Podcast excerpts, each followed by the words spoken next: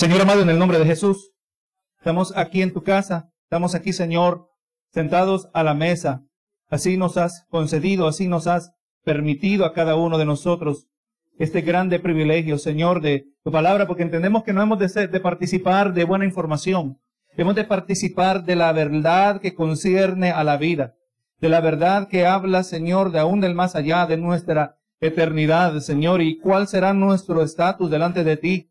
Señor, queremos nosotros estar al lado generoso tuyo, queremos estar nosotros al lado tuyo donde tú bendices, no queremos experimentar eh, tu carácter, Señor, como juez, queremos experimentarte como Padre Celestial, como uno que tiene cuidado de, de sus hijos, Señor, y verdaderamente aquí muchos podemos dar testimonio que verdaderamente tú eres un buen Padre, que verdaderamente tú eres un buen pastor, que verdaderamente, Señor, tú tienes un amor que nosotros apenas estamos empezando a comprender su grandeza, su, su magnitud, su profundidad, Señor, cómo tú eres capaz de amarnos a pesar de cómo somos nosotros. Tú nos amabas, Señor, aun cuando, aleluya, en este mundo éramos enemigos tuyos. Pero aquí tu gracia nos ha alcanzado a cada uno de nosotros. Señor amado, en el nombre de Jesús necesitamos esta palabra en el día de hoy, Señor, tú, cada uno que ha llegado aquí, reconocemos que hay una necesidad. Si no hubiera necesidad, Señor, seguiríamos en nuestra vida cotidiana, Señor, pero qué bueno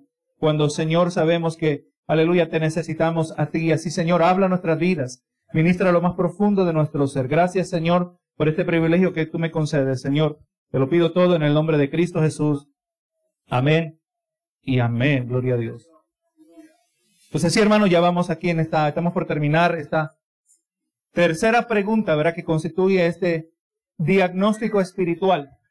Entonces a veces se encuentra con la gente en la calle la gente le dice, no, no, no, todos nosotros somos hijos de Dios. Te lo invita a la iglesia, ¿verdad? Y dice, todos somos hijos de Dios. Pero eh, si miráramos la Biblia, la Biblia no dice que todos nosotros somos hijos de Dios. Jesús dice que los que no son hijos de Dios son hijos del diablo, ¿verdad? Jesús le dijo, vosotros sois de vuestro padre, el diablo. Todos los que hacen, todos los que no hacen las obras de Dios están haciendo las obras del diablo, ¿verdad? Y, por duro y directo que suene, es así de importante escuchar, saberlo, ¿verdad? Porque usted va al médico, usted tiene toda clase de síntomas, se siente mal, usted no viene para que el médico le hable bonito. Usted quiere que el médico le diga la verdad, aunque la verdad duela, ¿verdad? Hay personas que van al médico y, y salen llorando de las noticias que recibieron, ¿verdad? Pero al final es esa verdad que nos ayuda a confrontar esa realidad, que nos ayuda a buscar, a encontrar una solución, y en este caso, el asunto de nuestra salvación. Y, cuando se trata de la salvación, cuando se trata de la vida eterna, no queremos tener un falso sentir de seguridad. Que usted sabe o que piensa que va para el cielo y cuando ya es demasiado tarde se da cuenta que era totalmente lo opuesto. Solo tenemos que mirar la vida de los fariseos, ¿verdad que sí? Jesús le llama tumbas emplanquecidas, las más grandes acusaciones, eh, eh, eh, las palabras más ásperas y fuertes de Jesús vinieron a estos hombres porque eran hipócritas. Amén. Eran hipócritas y no solo en su hipocresía, eh, eh, gloria a Dios, aparentaban ciertas cosas, pero en su hipocresía ellos también se llevaban a otros de arrastrada. Hacían prosélitos, se ganaban nuevos convertidos al, al fariseísmo y estos se terminaban siendo peores que ellos. Eso les llamaba tumbas emblanquecidas, ¿verdad? Recuerden, la palabra acerca de sí mismo dice que ella es un espejo.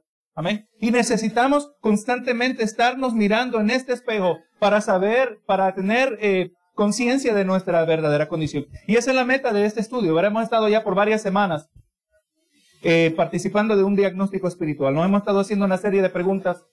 Ya en el día de hoy nos encontramos en una tercera pregunta. Pero la primera pregunta, si una persona va destinada para el cielo, si una persona que, como le dijo Jesús a Nicodemo, ha nacido de nuevo, si una persona ha sido verdaderamente transformada por el poder del Espíritu Santo, esta persona, eh, Gloria a Jesús, eh, vamos haciendo que tenemos que hacer esa pregunta para saber que tiene verdaderamente sed de Dios, tiene hambre de Dios. Piensa en Dios en cada momento, se levanta en la mañana pensando en Dios. A lo largo de su día, usted debe ver que hay una sed, un deseo por Dios, que, que eh, eventualmente va tomando más y más prioridad sobre todas las cosas. Una persona que verdaderamente está saludable espiritualmente también va a ser gobernado cada vez por la palabra de Dios. O sea, el que tiene sed de Dios va a querer su palabra. Va a querer todo lo que Dios ha dicho en su palabra, porque aquí está la voz de Dios hablando a sus hijos.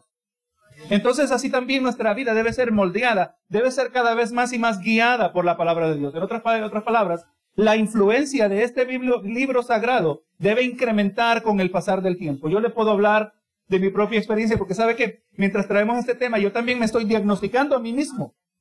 Y veo áreas donde eh, se confirma lo que estamos hablando, hay otras áreas donde, Señor, todavía hay más trabajo que te necesitas hacer en mí. Pero, sí le puedo testificar cómo, hermano, la palabra en mi vida, cómo he, cómo he sido bendecido cuando he permitido que su palabra gobierne más y más de mi vida. Y, y, pareciera contrario que entre más Dios controle de nuestra vida, nos sintiéramos más esclavizados, pero es totalmente lo opuesto.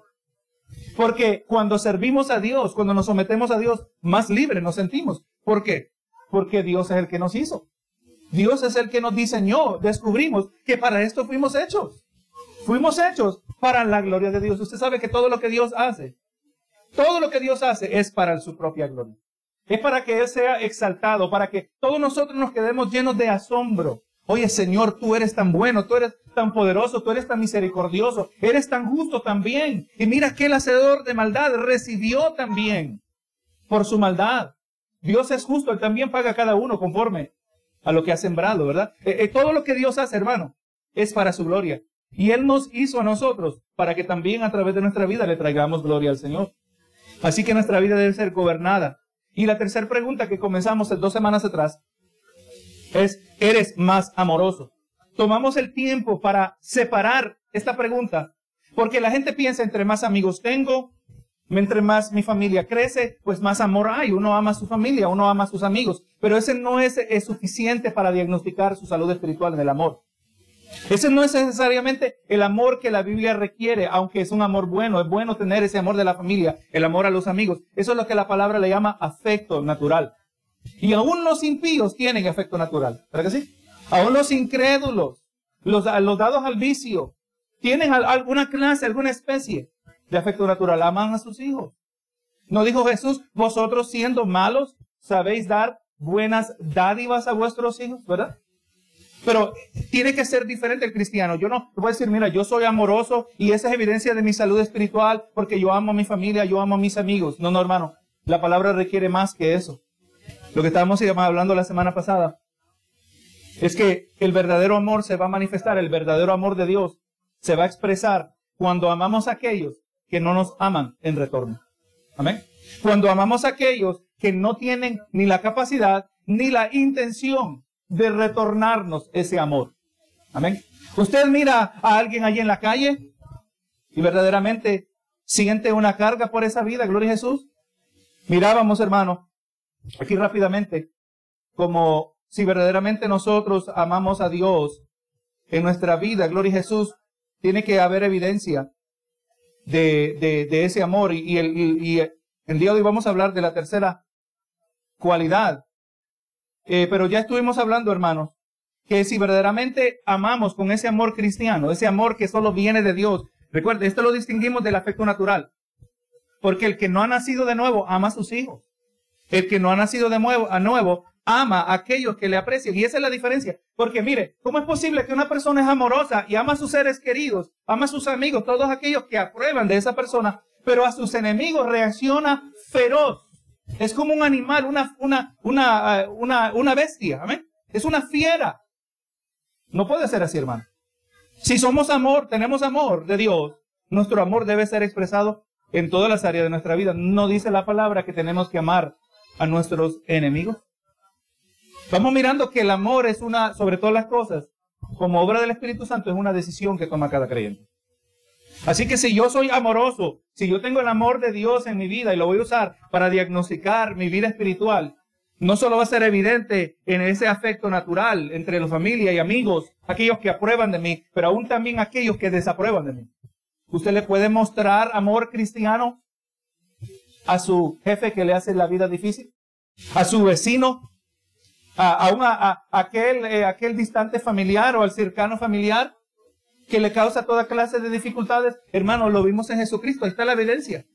Jesús dijo, Señor, Padre, perdónalos porque no saben lo que hacen. Jesús estaba pensando en aquel soldado que no le importó la humanidad de Jesús y, le clavó un clavo en la, en la mano. ¿Será que Jesús estaba pensando en el otro que le traspasó la otra mano, en aquel que le clavó los clavos en los pies? ¿Será que estaba pensando en ellos? Claro que sí. Claro que sí. ¿Será que estaba pensando en aquellos que pasaban frente de él y se burlaban de él?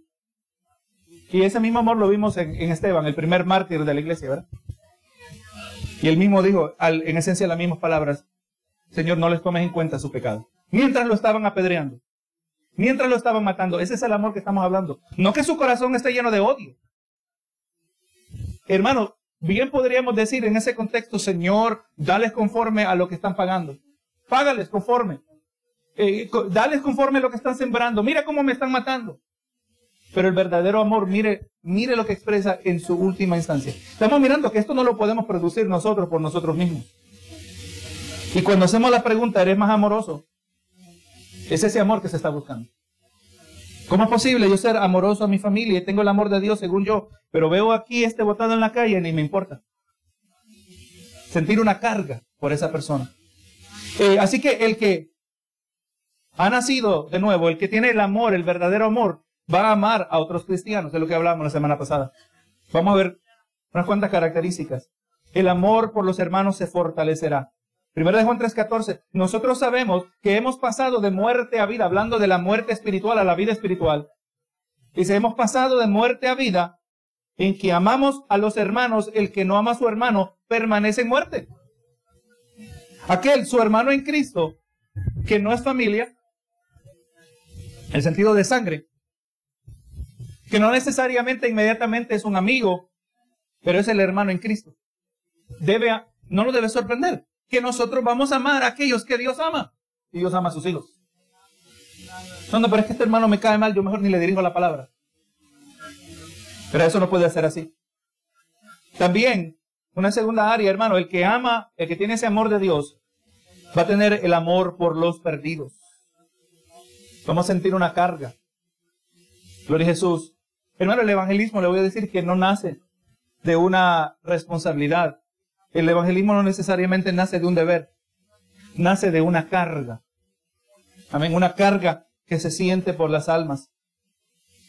Gloria a Jesús. Vemos en el caso de Jesús cuando miró al joven rico que le preguntó acerca de qué tenía que hacer para heredar la vida eterna.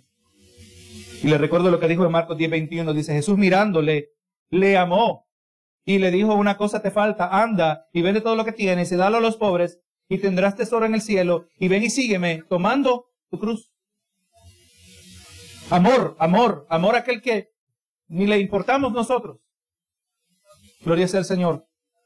Ahora la tercera área es que cuando medimos este crecimiento en amor, vamos a tener amor por nuestras propias familias. Usted sabe que para muchos esta área será quizás el área más difícil de evaluación, porque es en ningún lugar que estamos más conscientes de nuestras palabras y hechos sin amor que en el hogar. Benito Jesús. Le voy a decir que la verdad es que quienes nosotros verdaderamente lo somos, somos en el hogar. Así que hermano, nunca debemos pensar que es imposible crecer hacia los miembros de la familia. Así que si hay ese déficit, si hay ese desconecte, gloria sea al Señor, Debemos entender que si somos hijos de Dios, nosotros podemos crecer en nuestro amor a la familia. Dios nos ha dado un mandamiento y Dios no lo dio, no lo dio de manera burlona, de, eh, sabiendo que no se podría cumplir, pero si lo dio es porque se puede hacer. Efesios 5:25. Dice, maridos, amad a vuestras mujeres, así como Cristo amó la iglesia y se entregó por ella.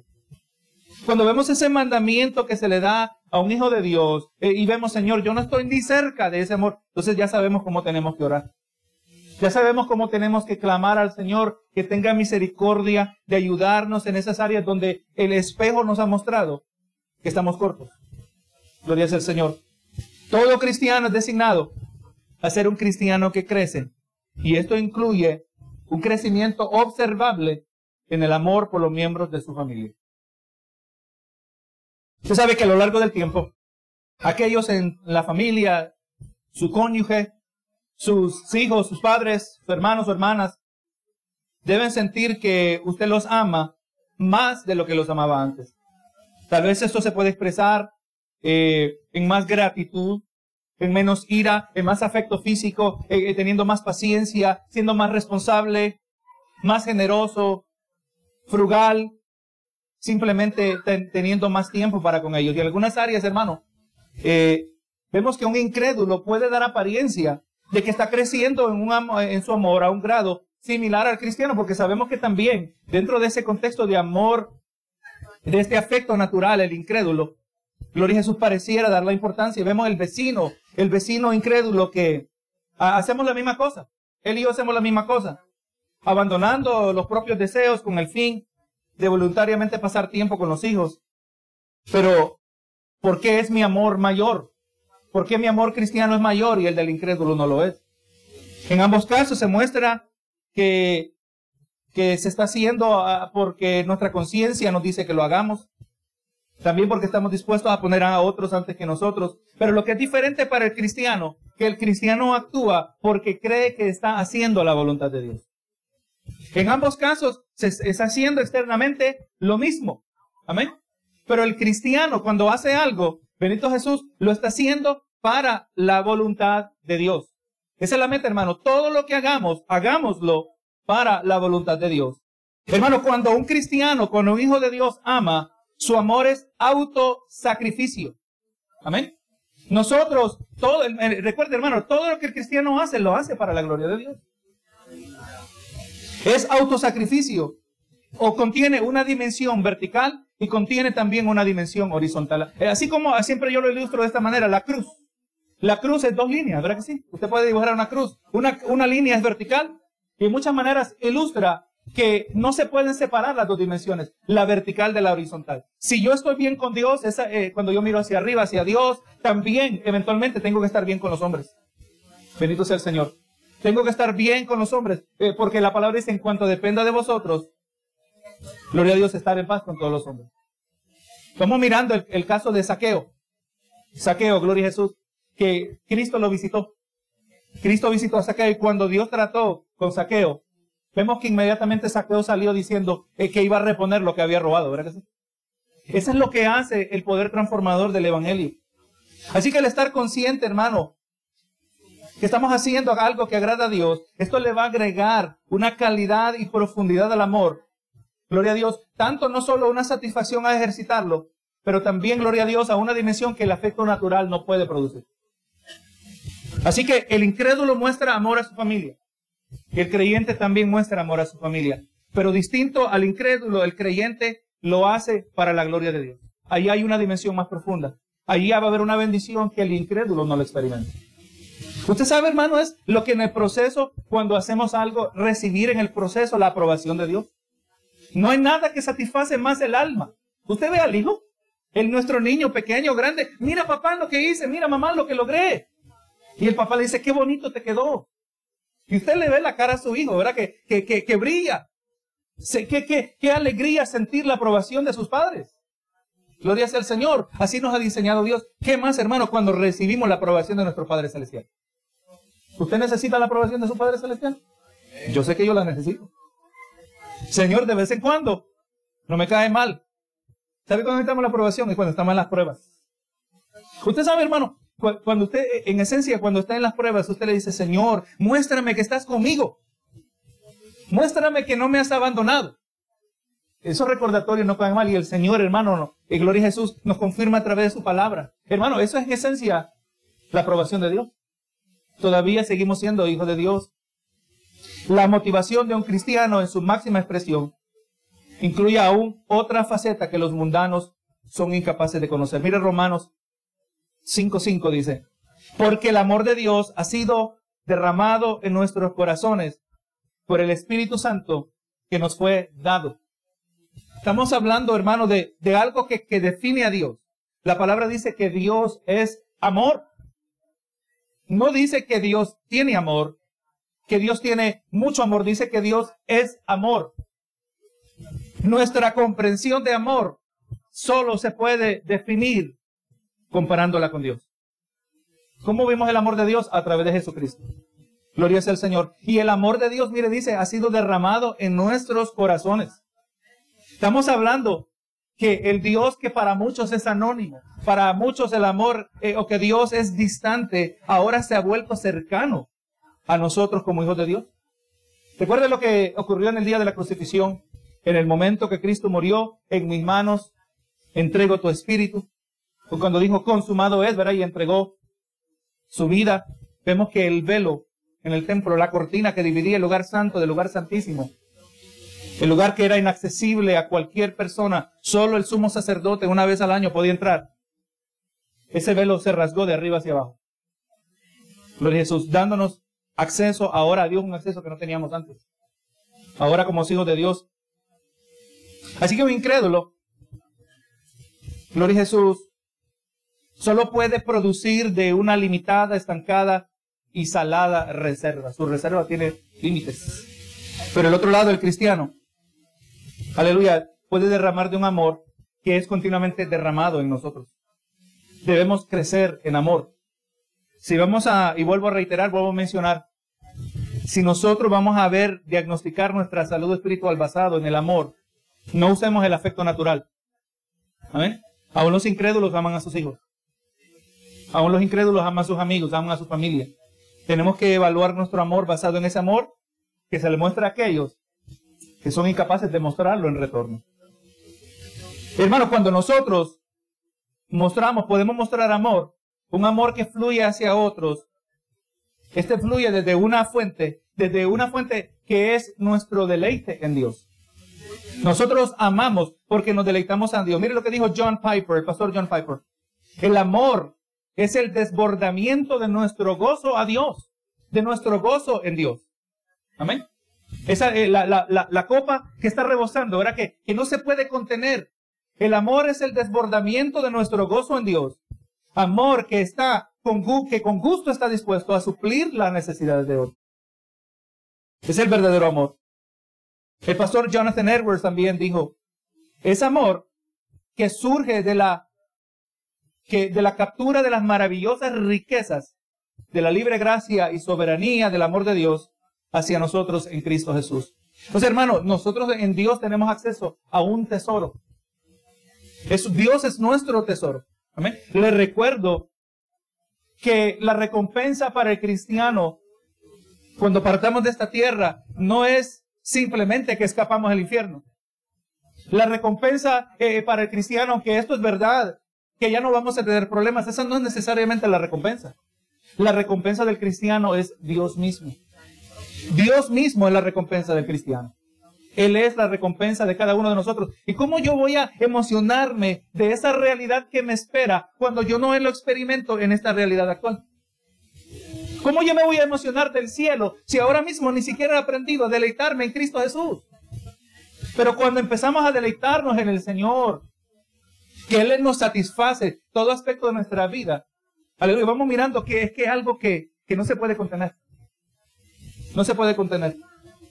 ¿Cuántas veces el Señor Jesús hizo un milagro por alguien y le dijo, no le digas a nadie? Y no le hacían caso, ¿verdad? No se podían contener lo que Dios había hecho en su vida.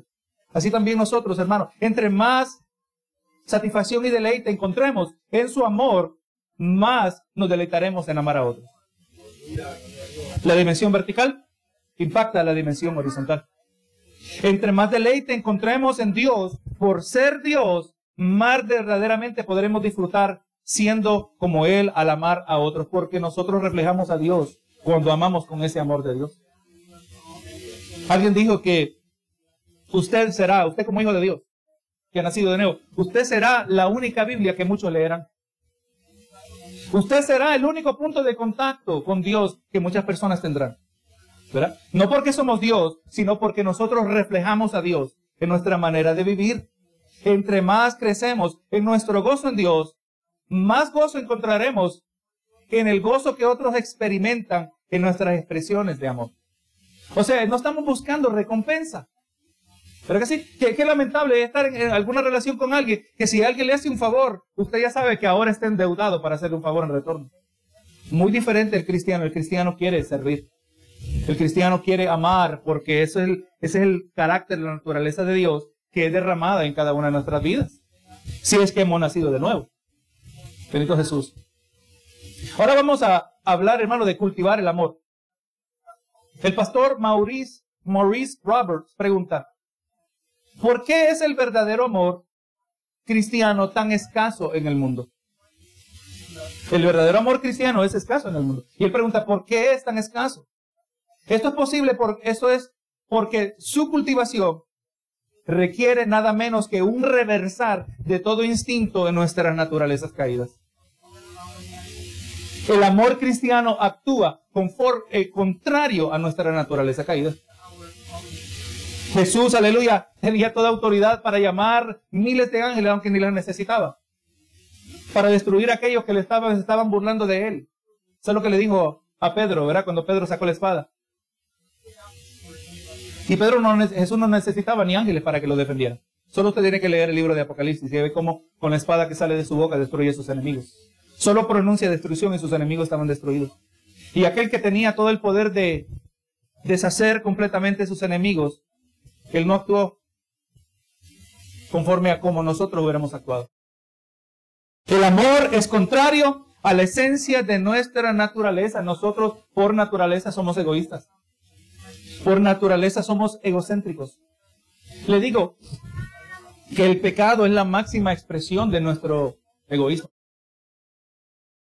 Como pecadores, el amor es en contra de toda fibra de nuestro ser.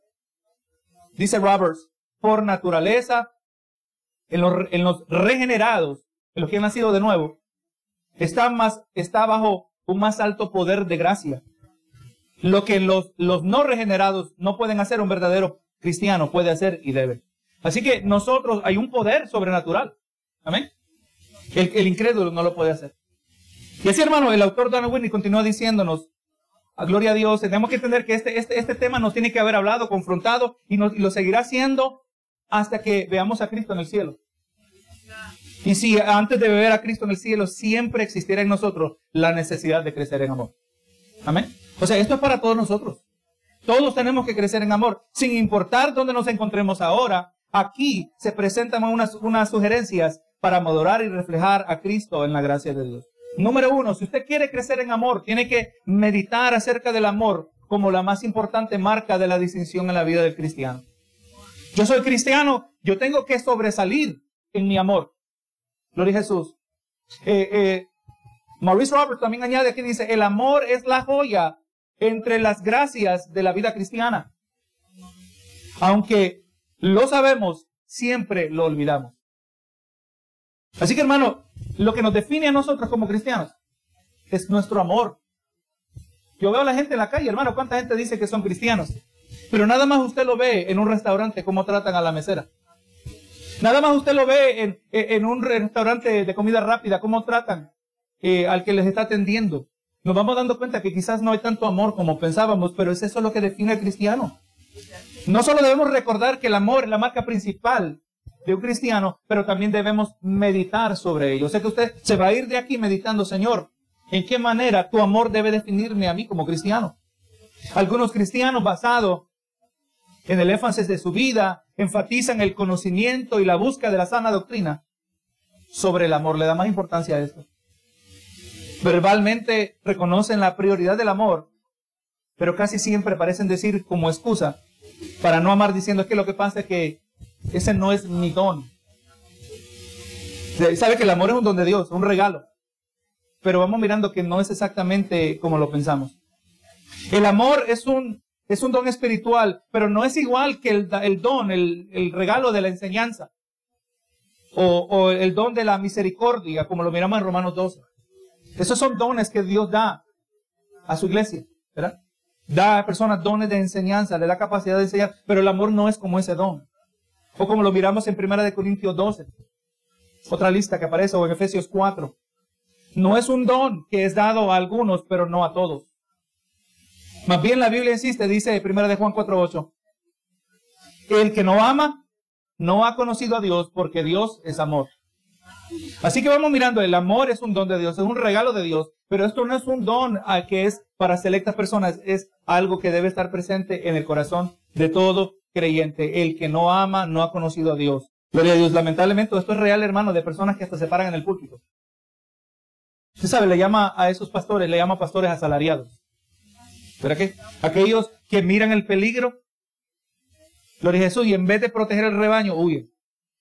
Usted sabe que en una ocasión un pastor asistió a una reunión de la ciudad y estaba ahí un abogado defendiendo a la ciudad. Había algo controversial.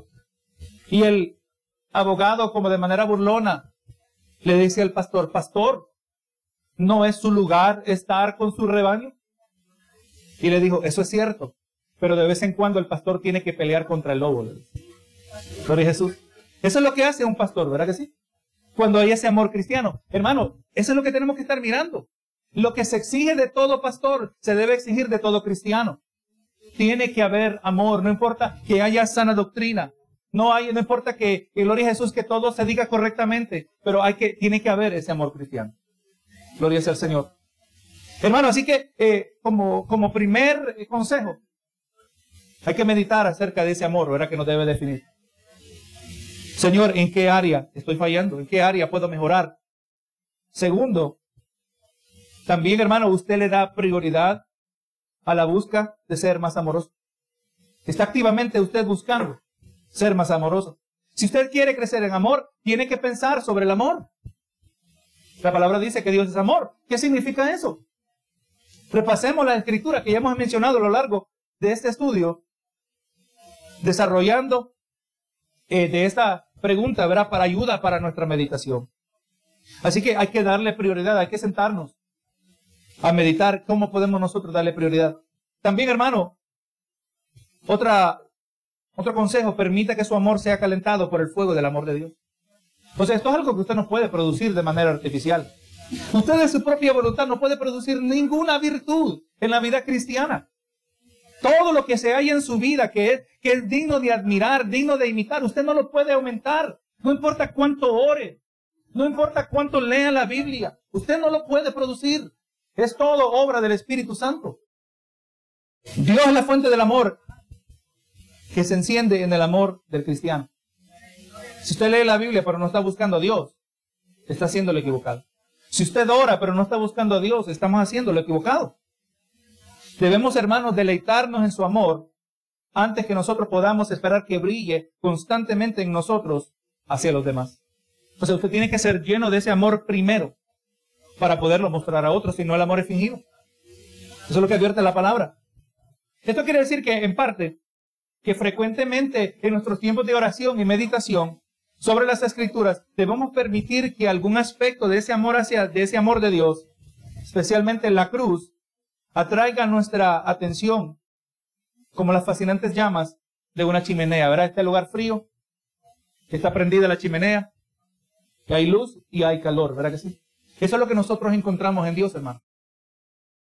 Así que todo esto no tiene sentido si nosotros no encontramos nuestra satisfacción en Dios. Dijo el, el salmista, aunque mi padre y mi madre me dejaran, con todo Jehová me recogerá. Si tenemos a Dios, nosotros tenemos todo. Tenemos la satisfacción de nuestras vidas. Gloria al Señor. Mirando también, orando, pidiendo poder comprender lo que nos dice aquí Efesios 3.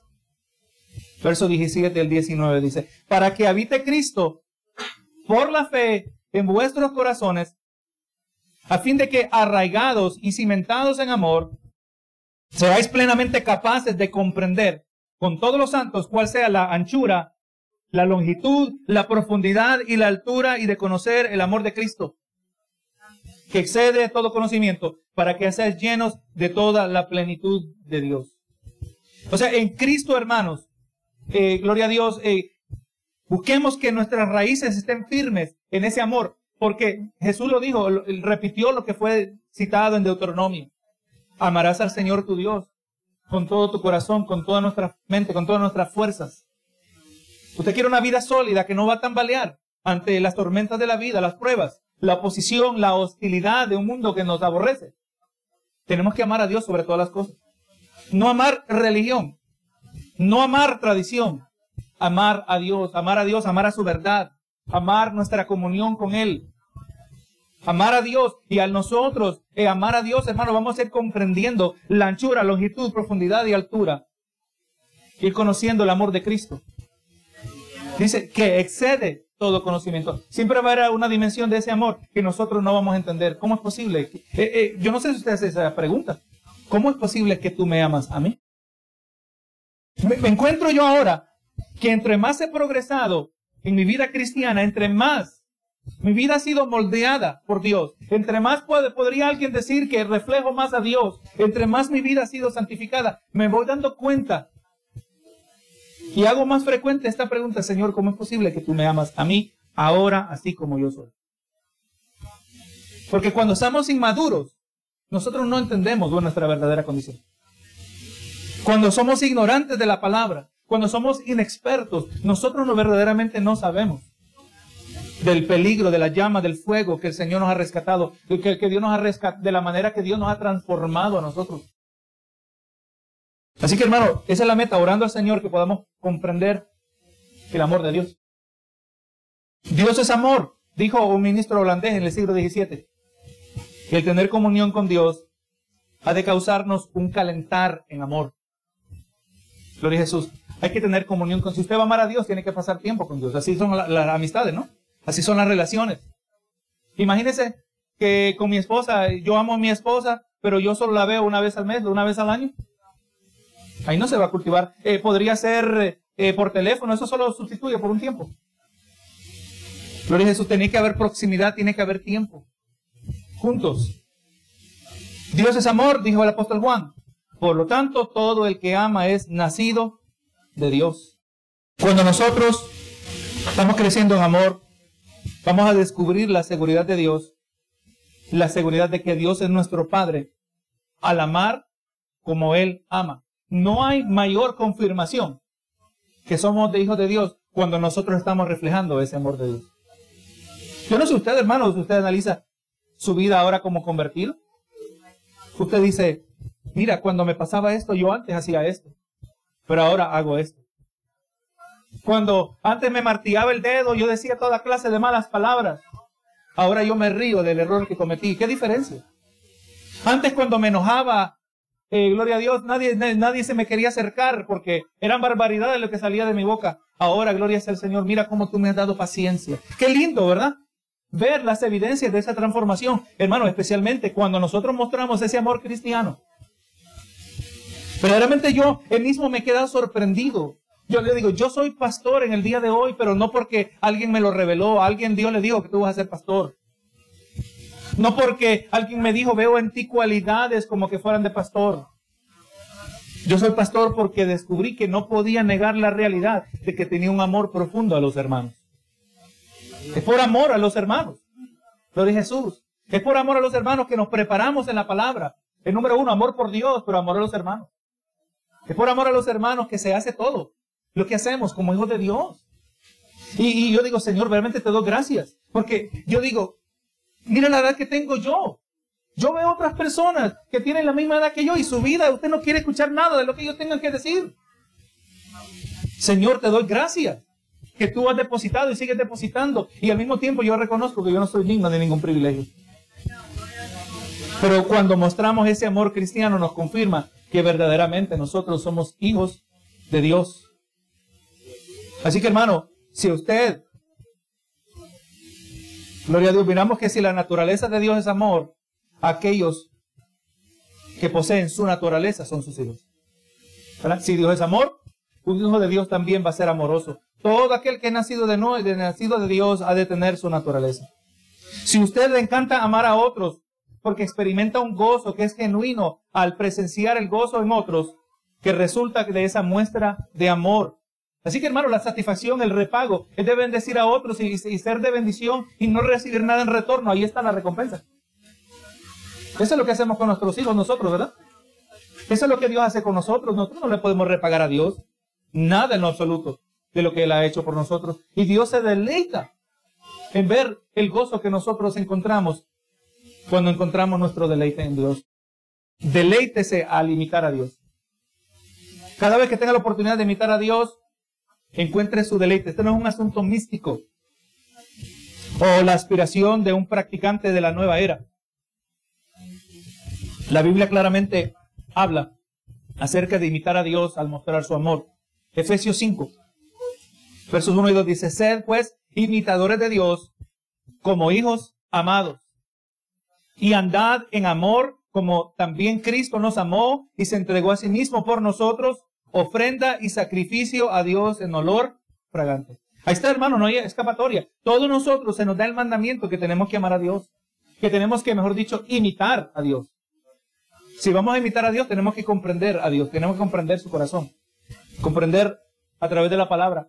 Yo le digo, hermano, cada vez que yo leo la palabra, cada vez que leo los evangelios, cuando leo cómo Jesús interactuó con tantas personas y cómo los eventos, la secuencia de los eventos que llevó a la cruz, siempre hay algo nuevo. Cada vez que doy una nueva pasada a esos capítulos, veo algo que no había visto antes. Gloria es el Señor. Vemos verdaderamente un amor, una ternura de Dios que fue expresada y, vamos mirando cómo ese amor fue expresado y hay que meditar sobre esas cosas. Si verdaderamente nosotros vamos a ser buenos imitadores de Dios. El amor es esencialmente semejanza a Dios. Cuando mostramos amor, nosotros nos estamos asemejando a Dios. Así que amar a otros en tiempos y maneras que pueda, que, pueda emocionarle al darse cuenta que está siendo como Dios cuando ama de esa manera. Hoy tengo una oportunidad de mostrarle amor a alguien. Eso a mí me emociona porque estoy reflejando a Dios que está transformando mi vida. Así que si vamos a crecer en amor, si vamos a ser más amorosos, si va a haber evidencia de que hemos nacido de nuevo en este diagnóstico espiritual, identifiquemos aquellas relaciones donde es necesario, donde es principal que crezcamos en amor. ¿Será que el amor por, eh, por su familia viene primero? ¿Qué tal de alguien con quien trabaja? ¿Está mostrando amor? Un vecino. Puede ser alguien en la iglesia.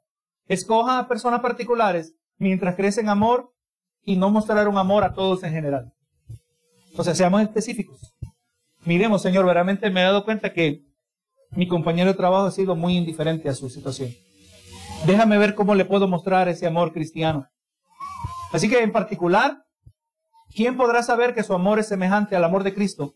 ¿Y cómo lo podría saber? Ese amor no es como lo muestra el, supuesto amor del mundo. Usted sabe que allá fuera gente caritativa, gente generosa, pero no lo están haciendo para la gloria de Dios. No lo están haciendo necesariamente eh, porque aman a esa persona, pero el amor de Dios es diferente. Último, toma iniciativa en mostrar amor, especialmente donde usted tiene poca o ninguna expectación de que su amor sea retornado. Esa tarea está difícil, ¿verdad? El amar al enemigo, el que le hace la vida de cuadritos. Porque ese es el amor verdadero de Dios. Ahí está la recompensa. Tome iniciativa en mostrar amor donde usted tiene poca o ninguna expectación de que ese amor sea retornado. Deje que su deleite en imitar a Dios sea suficiente. Señor, lo voy a hacer, lo voy a hacer porque te amo a ti, lo voy a hacer porque eso es lo que tú haces, tú muestras ese amor y me voy a deleitar en ti, sin importar la reacción que reciba a sus iniciativas de expresar el amor. ¿No fue eso lo que Jesús hizo? Y no es nuestro deseo de ser más como Él, no, no oramos así. Señor, yo quiero ser más como tú. Quiero que tú me moldees, quiero que tú me transformes. Pero Jesús, pues ahí está la tarea que se nos deja a cada uno de nosotros. La semana que viene, Dios permita, vamos a continuar con una cuarta pregunta. Y esa pregunta es, ¿eres más sensible a la presencia de Dios?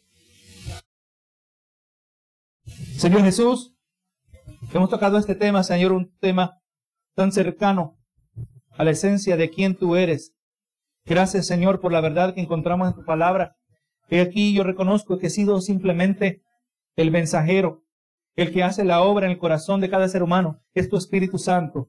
Espero, Señor, que así como esta palabra ha hablado y ha retado mi vida, Señor, de la misma manera, cada uno aquí presente, Señor, cada uno que de manera virtual ha podido escuchar, Padre Santo, ha podido participar y en el nombre de Jesús, Padre, que tu palabra no retorne a ti vacía. Señor, aquí, como siempre, tu palabra, que es un espejo nos muestra a nosotros nuestra verdadera condición.